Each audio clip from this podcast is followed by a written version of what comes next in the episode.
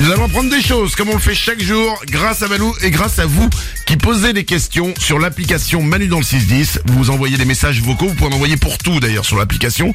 Et il y en a beaucoup aussi qui veulent poser des questions à Malou, il y répond tous les jours. Et on commence avec un enfant qui s'interroge sur un phénomène que vous avez peut-être déjà remarqué. Mon fils m'a posé une question intéressante. Bonjour, pourquoi quand je m'entends dans une vidéo, je ne reconnais pas ma voix Ah. Mais c'est vrai, c'est comme à la radio, au Eh. Ouais. début, quand tu commences à parler et que t'as le casque, tu reconnais pas ta voix, ça te perturbe. Excellente remarque. Et après, Manu, tu bravo. t'habitues à avoir une voix de merde.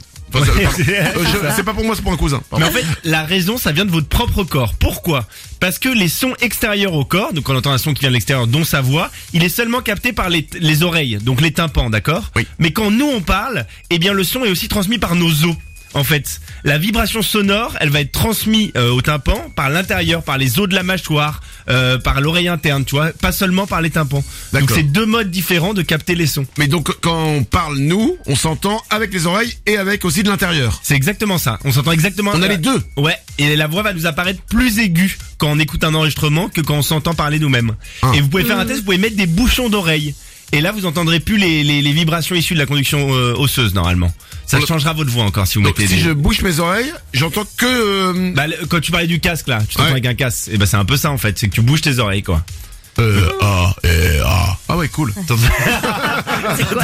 C'est vraiment l'expérience la plus merdique qu'on ait pu faire. hein. Ouais, à la radio, ça rend pas grand chose.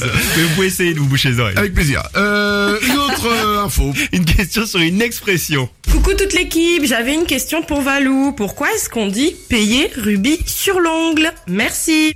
Ah mais c'est une bonne question sur une expression que personne n'utilise. Ça date, mais euh, le- l'explication va te plaire. Ça date du 17e Il y siècle. a du sexe Et le- non. Alors, Ah, on Il y a- passe à la question Il y a d'après. de l'alcool, il y a de l'alcool. Ah d'accord. ok. Super. Le rubis était en fait le nom donné à la dernière goutte de vin lors des beuveries. C'était la petite goutte de vin rouge et elle était versée sur l'ongle et léchée. Et donc en fait ensuite il y a eu la, la métaphore, on n'en perdait pas une goutte, il y a eu la métaphore payer jusqu'au dernier centime puisqu'on laisse pas une goutte euh, passer, on lèche la dernière goutte de vin rouge et donc c'est devenu Ça- Ah. rubis sur l'ongle. Donc à l'époque et quand tu dis beuverie c'est euh, C'est de- des, des fêtes quoi, des petites Ah, fêtes. d'accord. En fait la dernière goutte de la bouteille, il se la versait sur l'ongle et il la léchait. d'accord. Et vous connaissez la- l'adjectif rubicon quand quelqu'un est rouge parce qu'il a trop bu. Mm. Et ben il y a aussi le mot rubis dedans. Donc le Le rubis, Rubicon c'est pas un fleuve le rubis est très lié à l'alcool. Non.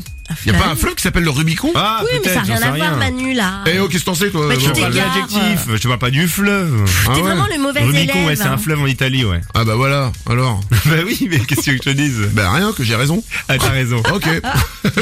euh, une dernière question. Nicolas se pose une question qui mêle espace et popo. Une petite question pour Valou. Euh, je voudrais savoir comment euh, les astronautes, quand ils sont en déplacement sur la Lune ou sur euh, Mars, euh, comment ils font pour aller faire euh, popo Alors, euh, si je peux me permettre, on n'est pas encore euh, parti sur Mars. Et je t'assure que la question de savoir comment on fait Popo sur Mars n'est pas la première question que la NASA se pose.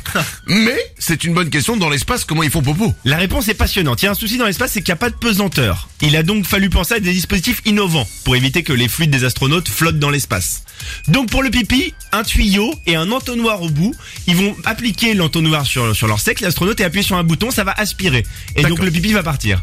Pour le popo, c'est un siège de toilette. Il faut imaginer un siège un peu plus petit que celui qu'on a à la maison pour qu'il n'y ait pas d'espace entre le derrière des astronautes et euh, la cuvette. Il y a pas d'air qui passe. Exactement, pas Ça d'air fait un qui peu passe. ventouse. C'est exactement ça, ventouse. Et dès qu'ils ouvrent le couvercle de ce siège, l'aspiration va commencer.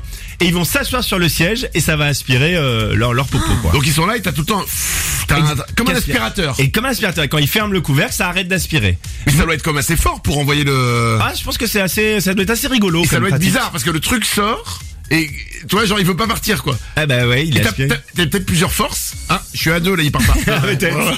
Ah, c'est dégueu. Bah c'est dégueu, c'est les astronautes. Hein. Après, il n'y a pas de risque pour les, pour les coucouilles. Bah Ah, Qu'est-ce que l'aspiration- Non, non, je pense que l'asp- l'aspiration, je pense que c'est- T'imagines Et peut-être que c'est agréable. Et peut-être que... Hé Bernard Ça fait 10 ans que t'es aux toilettes là Deux secondes J'ose Oh